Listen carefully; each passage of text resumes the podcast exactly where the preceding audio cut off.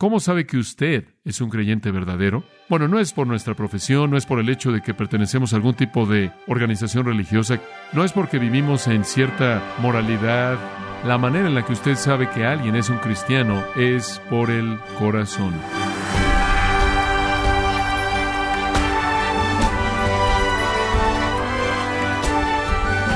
Le saluda su amigo Miguel Contreras dando la bienvenida a Gracia a vosotros con el pastor John MacArthur. Los dermatólogos recomiendan la autoexaminación de la piel para detectar el cáncer a tiempo y poder curarlo exitosamente. Y cuando se trata de la vida espiritual, ¿qué tipo de autoexaminación es recomendable? ¿Y cómo podría salvarlo de la muerte eterna? Hoy, John MacArthur recomienda una autoevaluación de su condición espiritual para poder identificar si posee las marcas de un creyente verdadero. Nos encontramos en la serie La valentía del compromiso, aquí en gracia a vosotros. Primera de Corintios dice, el amor no busca lo suyo, es humilde, es abnegado, es indiferente a la ganancia personal, a la satisfacción personal, a la misión personal, está entregado al bienestar del que ama la bendición, el bien, el gozo del objeto de su amor. Es una actitud que cuesta mucho, por cierto. El amar es caro, es caro. Voy a tratar de ayudarle a verlo en términos prácticos. Le voy a dar tres puntos. Uno, tenemos que amar lo suficiente para servir. Tenemos que amar lo suficiente para servir. Vimos eso en Juan 13 cuando Jesús lavó los pies de los discípulos, ¿se acuerda? Así es como el capítulo abrió. Todos estaban discutiendo acerca de cuál de ellos iba a ser el más grande en el reino. Ninguno de ellos iba a tomar la función más baja de un esclavo y lavar los pies de los otros, por lo tanto, colocarse en una posición baja. Ese no era el deseo de nadie. Entonces, debido a que nadie hizo eso, y sus pies estaban todos sucios por los caminos polvorientos, nuestro Señor lo hizo, lavó sus pies. Vimos eso a gran detalle. Es un relato conmovedor, sorprendente, de amar lo suficiente como para servir amar lo suficiente como para inclinarse y servir al nivel más bajo en la vida, al nivel más bajo, pies sucios. Amamos lo suficiente como para ser lo más bajo. La tarea simple, humillante, porque estamos preocupados únicamente por el bienestar del otro, el beneficio del otro, la bendición del otro, y demostrar nuestro amor al otro. Entonces amamos lo suficiente como para servir. Y hemos estudiado eso. Pero en segundo lugar, y quiero desarrollar esto un poco, amamos también lo suficiente como para santificar. Amamos lo suficiente para servir y amamos lo suficiente como para santificar. ¿Qué significa eso? Vaya Mateo 18. En Mateo 16 tenemos la primera vez en el Nuevo Testamento en donde la palabra iglesia es usada. Mateo 16. Capítulo 18 tenemos la primera vez que se le da instrucción a la iglesia. Allí en el versículo 15 y en adelante la iglesia se menciona. Dilo a la iglesia. Versículo 17. Entonces, el Señor ahora le está hablando a los suyos. La iglesia no comienza sino hasta el día de Pentecostés. Esta es instrucción preliminar para la iglesia. Esto en el capítulo 18 es la primera instrucción dada a la iglesia antes de que la iglesia llegara a existir. Estos son los cimientos, por así decirlo. Esta es la base para la vida de la iglesia. Antes de que el cimiento sea establecido en Pentecostés, de que el resto de la doctrina de los apóstoles sea establecida. ¿Cuál es el punto de Mateo 18? Los discípulos vienen a Jesús, están discutiendo de nuevo acerca de quién es el mayor en el reino. ¿Quién entonces es el mayor en el reino de los cielos? Todos querían ser el mayor. Podemos sentarnos a tu derecha y a tu izquierda. Juan y su hermano le pidieron, junto con su madre, ayudándoles, para ilustrar eso. Entonces Jesús va a darles una lección de la vida en el reino, muy bien. Entonces llama a un pequeño niño a sí mismo. Algunos creen que de hecho esta era la casa de Pedro y uno de los parientes de Pedro tenía un pequeño niño, pero lo que sea, pero no sabemos. Jesús tiene un pequeño niño en sus brazos como una ilustración. Él coloca al pequeño delante de ellos y después comienza a hablarles. Y lo que él tiene que decirles es tan importante. Ahora recuerde, este es el cimiento de la iglesia. Esta es la primera instrucción dada a la iglesia. A menos de que os convirtáis, versículo 3, y os volváis como niños, no entraréis en el reino. Esa es la humildad, la bajeza, el reconocimiento abnegado de no haber logrado nada, de no haber alcanzado nada, de no haber producido nada. Usted llega con las manos vacías en bancarrota al reino. Usted viene como un niño. Los niños no han logrado nada, tienen que ser cuidados, ni siquiera pueden cuidar de sí mismos, no pueden alcanzar nada, no tienen ninguna historia de logros. Así es como usted entra. Usted entra sin nada, usted entra en bancarrota, usted entra al reino. Usted se humilla a sí mismo, versículo 4. Usted se humilla a sí mismo para entrar en el reino. Y ya en el reino, usted es el mayor, ¿verdad? Juan el Bautista fue el hombre más grande que jamás vivió hasta este entonces, pero todos en el reino de los cielos son mayores que Juan. La grandeza es simplemente estar en el reino y no es relativa, es absoluta, es absoluta. Muy bien, ahora estamos en el reino y entramos como niños y todavía somos como niños, ahora se nos enseña qué hacer. Todo aquel que recibiera un niño como este en mi nombre me recibe a mí. ¡Wow! Cuando usted abre su corazón, abre su vida, se abre a sí mismo para tener comunión con otro creyente, usted está recibiendo a Cristo. Cristo viene a usted en ese creyente. ¿Entendió eso? Ese es el cimiento.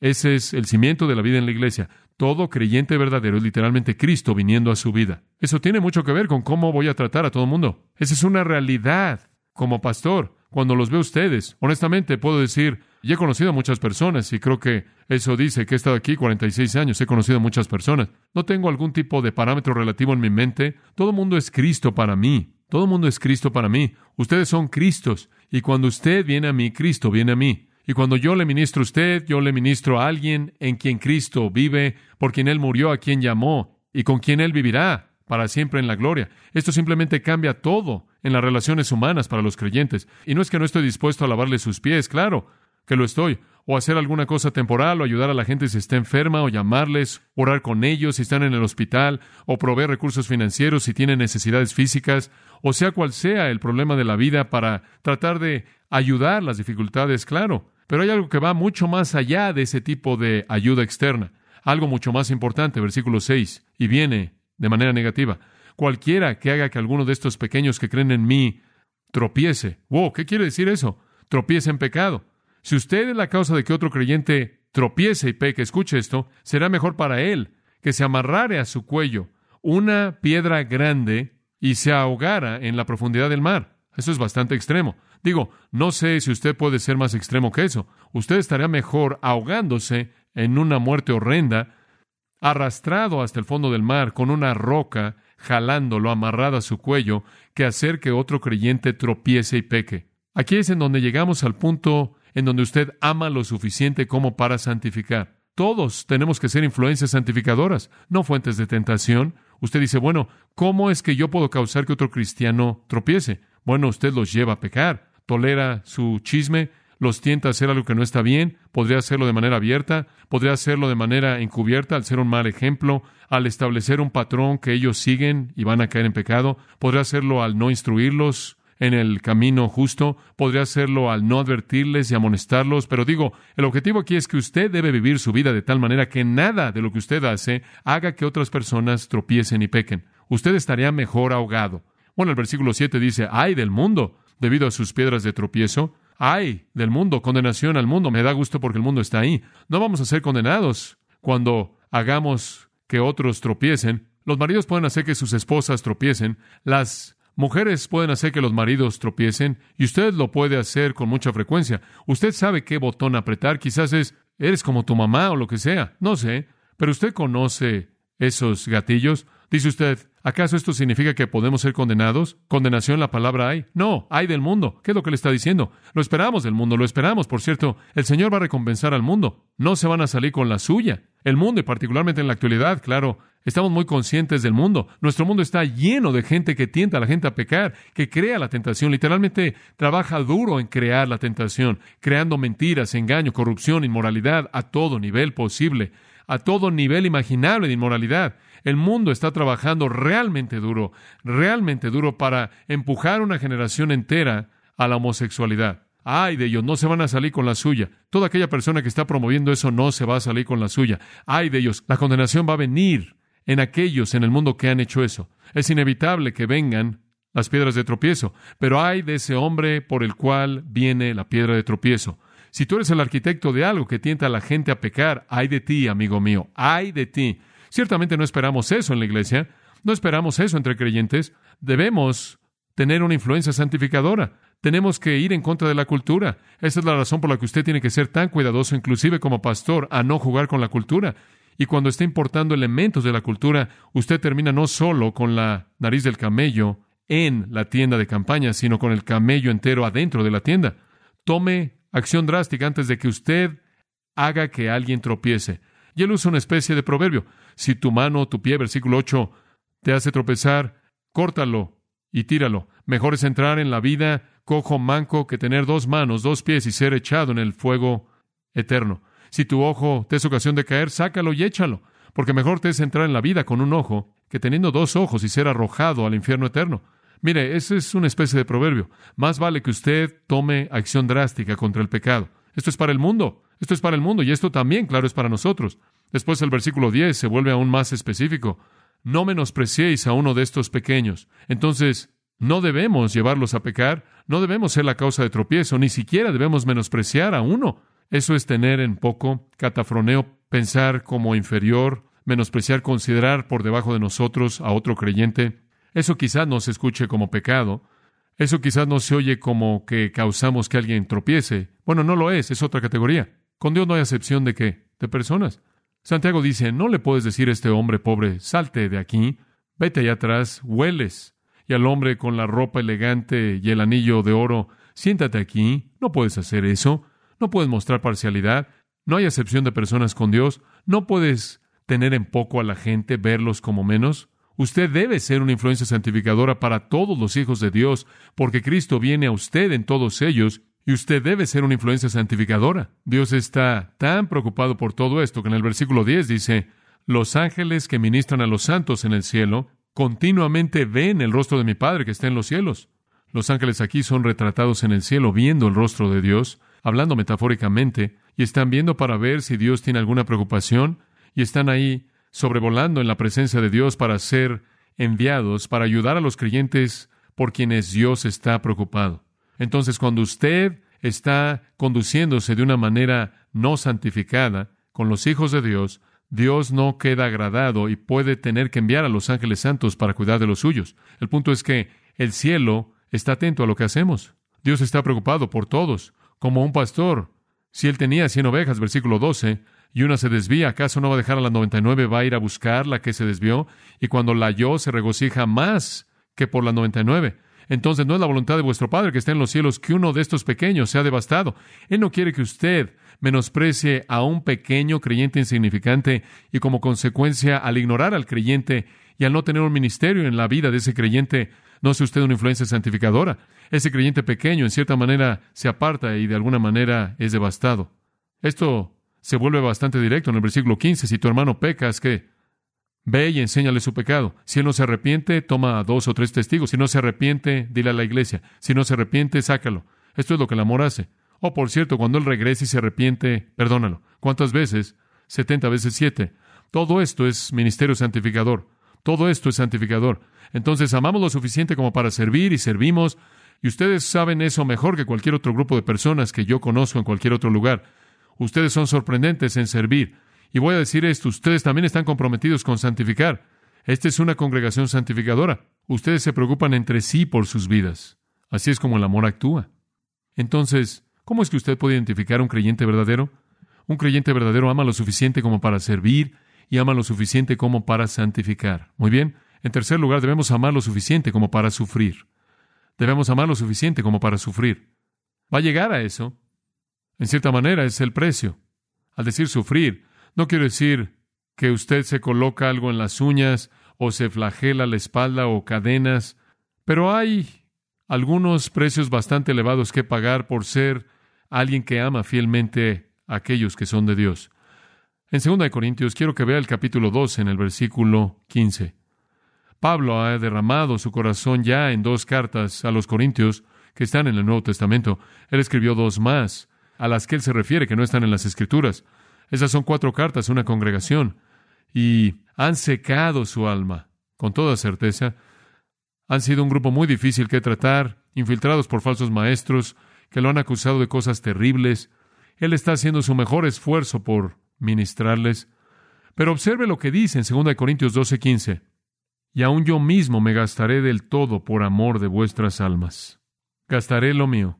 Entregaré todo lo que tengo, cualquier comodidad, cualquier posesión, lo que sea, lo que yo tenga que pueda gastar. Yo, personalmente, pasivo, me gastaré. Yo entregaré mi vida. Yo entregaré mi vida por sus almas. Aunque amándos más, se ha amado menos. Esto es lo que él no puede entender. ¿Por qué? Conforme yo los amo más y más y más y gasto, literalmente a nivel personal me estoy gastando. ¿Por qué es que me aman menos? Regresa al capítulo 11 y entendemos un poco el sufrimiento que Pablo soportó. Él dice, versículo 23, en trabajos más abundantes, en azotes sin número, son ministros de Cristo, en peligros de muerte muchas veces, de los judíos cinco veces he recibido cuarenta azotes menos uno, tres veces he sido azotado con varas, una vez apedreado, tres veces he padecido naufragio, una noche y un día he estado como náufrago en alta mar, en caminos muchas veces, en peligros de ríos, peligros de ladrones, peligros de los de mi nación, peligros de los gentiles, peligros en la ciudad, peligros en el desierto, peligros en el mar, peligros entre falsos hermanos, en trabajo y fatiga, en muchos desvelos, en hambre y sed, en muchos ayunos, en frío y en desnudez. ¡Wow! Todo eso fue lo que enfrentó en su cuerpo a nivel de su humanidad, pero observe lo que enfrentó en su alma. Versículo 28. Y además de otras cosas, por encima de esas cosas externas, lo que sobre mí se agolpa cada día, la preocupación por todas las iglesias. Él no está hablando de deberes administrativos. Él está hablando de cómo los fracasos y las debilidades de la iglesia despedazaron su corazón. Él lo dice de esta manera en el versículo 29. ¿Quién enferma y yo no enfermo? ¿A quién se le hace tropezar y no me indigno? Siento su debilidad. ¿Quién los ha llevado a pecar sin que yo me preocupe intensamente? Su amor le costó un sufrimiento inmenso, físico, emocional, inclusive sufrimiento espiritual.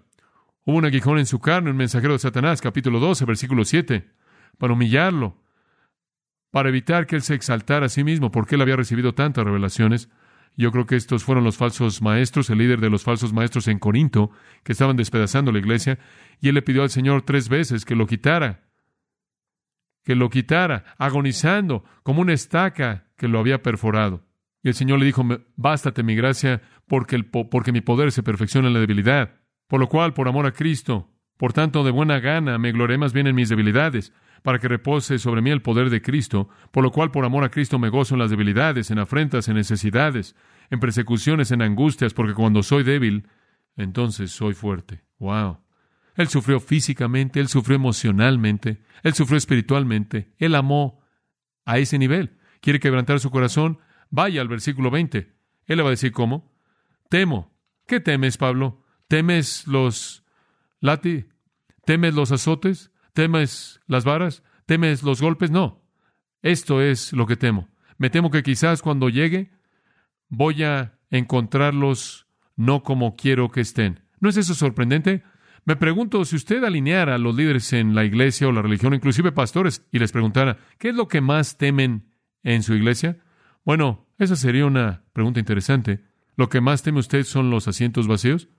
¿Lo que más teme es no tener una audiencia grande para su mensaje? Lo que más temía Pablo era que su congregación no fuera lo que él quería que fueran. ¿Y qué era lo que él quería que fueran? Él lo dijo en Gálatas.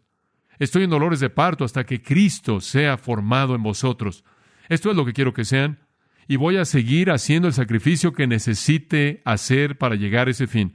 No quiero llegar y no quiero encontrarlos siendo lo que no quiero que sean. Entonces, Voy a tener que ser lo que ustedes no quieren que yo sea. No quiero tener que venir y encontrar contienda y celos y enojo y disputas y calumnias y arrogancia. Después, versículo 21, le añade, me temo que cuando yo venga mi Dios me pueda humillar delante de ustedes y yo tenga que llorar. ¿Por qué vas a llorar, Pablo? ¿Por una congregación pequeña? ¿Por qué vas a llorar? No. Voy a llorar por muchos de aquellos que han pecado en el pasado y no se han arrepentido de la impureza, inmoralidad y sensualidad que han practicado. Mire, amar a los hermanos es trabajo duro. Amamos lo suficiente como para servir, amamos lo suficiente como para santificar y si es necesario, amamos lo suficiente como para sufrir. Esto quiere decir que nos metemos en sus vidas y sentimos el dolor y la presión de vivir la vida en un mundo pecaminoso caído. Cuando veo una iglesia como la nuestra, entiendo esas oraciones de Pablo. Mi temor más grande en la iglesia es que los celos, la disensión, el enojo, las disputas, la calumnia, los chismes, la arrogancia, la inmoralidad, la sensualidad y la impureza pueda entrar en esta iglesia, en su vida o en la vida de cualquier otra persona. Esta es la marca del discipulado verdadero. Usted no solo ama al Señor y su gloria, ustedes se aman entre sí a este grado. Muy bien.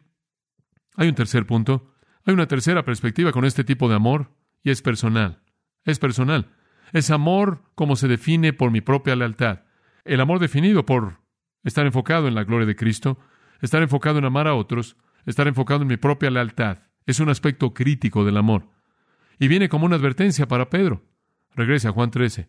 Simón Pedro, versículo 36, le dijo, Señor, ¿por qué te vas? Jesús le respondió, A donde yo voy, no me podéis seguir ahora, pero seguirás más tarde. Pedro le dijo, Señor, ¿por qué no te puedo seguir ahora? Mi vida pondré por ti. Buen intento, Pedro, pero sabemos la verdad. Eso simplemente es humo. J. C. Ryle llamó esto una realidad muy peligrosa en la vida del creyente. Ignorancia personal, sobrevaluar su madurez espiritual, sobrevaluar su fortaleza espiritual. El discipulado es más que lealtad prometida, es lealtad permanente practicada. Pedro hizo esta promesa de manera repetida. Allá atrás en Mateo 16, allá atrás en Lucas 22, Mateo 26. De hecho, él hizo la misma promesa varias veces, más esta noche, como se registra por Lucas y Mateo. Él estaba convencido de su lealtad absoluta. Estoy listo a morir por ti ahora. Versículo 38, Jesús respondió, ¿mi vida pondrás por mí? De cierto, de cierto te digo, el gallo no cantará hasta que me niegues tres veces. Oh. ¿Qué significa que el gallo cante? No tenían relojes, sé que usted sabe eso. Entonces dividían la noche. Desde que se ponía el sol hasta tres horas más o menos más tarde, quizás nueve de la noche era llamada la tarde. Después de ahí en adelante, digamos, hasta la medianoche era llamada la medianoche.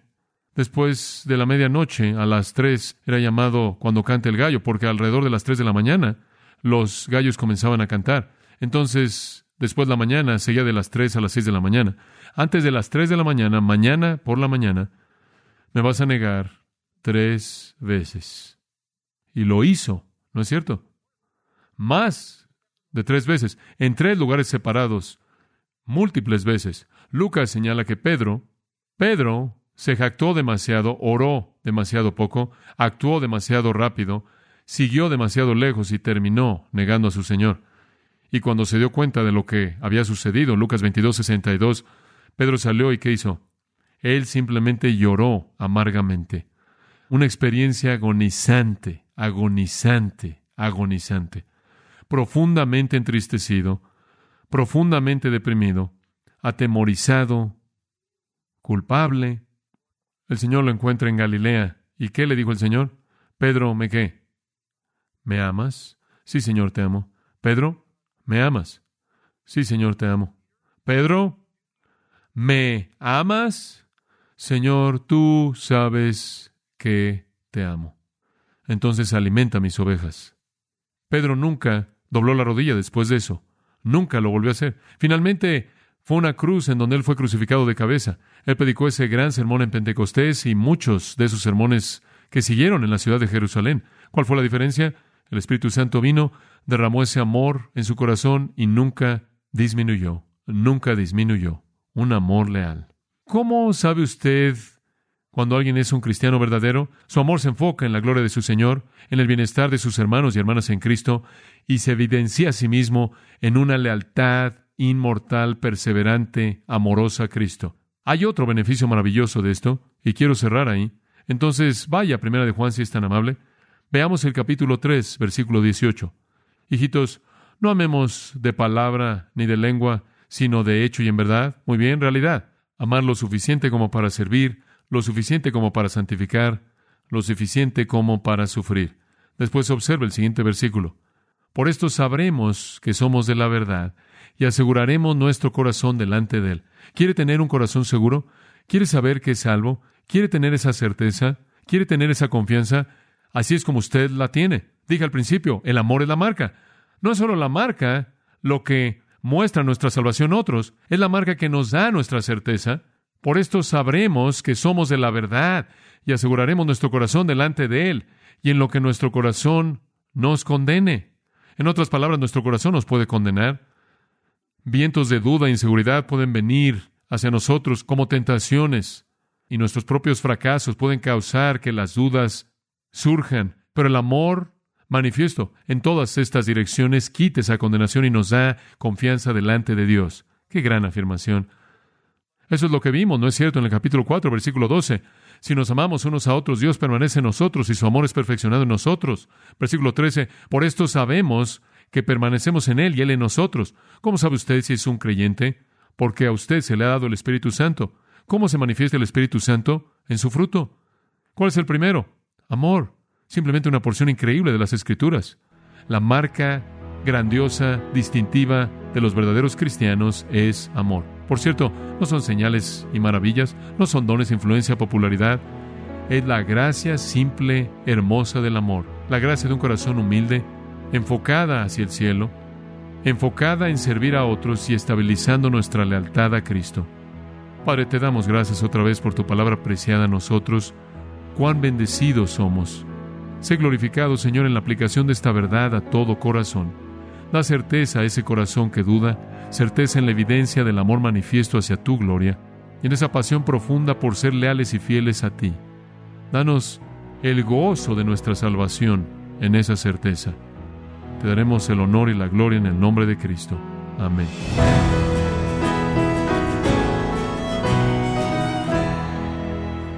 John MacArthur nos enseñó que el cristiano que se analiza a sí mismo y confirma que ama a Dios, abunda en el amor hacia los demás y busca mantenerse fiel a Cristo.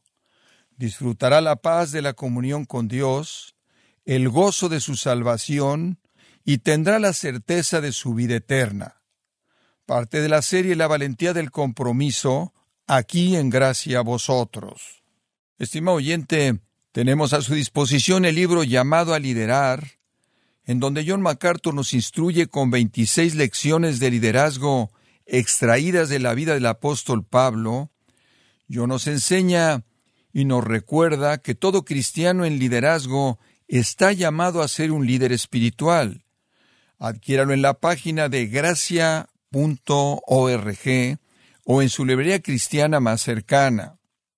Y le recuerdo que puede descargar todos los sermones de esta serie La valentía del compromiso, así como todos aquellos que he escuchado en días, semanas o meses anteriores, animándole a leer artículos relevantes en nuestra sección de blogs, ambos en gracia.org.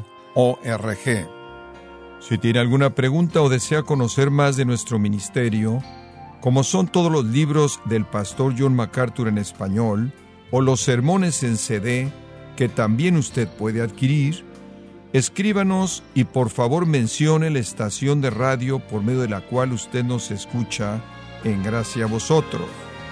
Es importante conocer no solo el país y ciudad de donde usted nos escucha, sino también la radio. Para quienes contactan nuestro ministerio por primera vez, pueden solicitar una copia del mensaje de promoción sin costo alguno, un mensaje por oyente únicamente. Si usted vive en los Estados Unidos o Puerto Rico, escríbanos a Gracia Vosotros, P.O. Box 4000, Panorama City, California 91412 o puede escribirnos a través del siguiente correo electrónico radio arroba gracia punto org. Esto ha sido todo por hoy y queremos agradecerle su sintonía de lunes a viernes en nombre de John MacArthur y del personal de este organismo, invitándole para que nos acompañe en la próxima edición y así juntos continuar desatando la verdad de Dios un versículo a la vez en gracia a vosotros.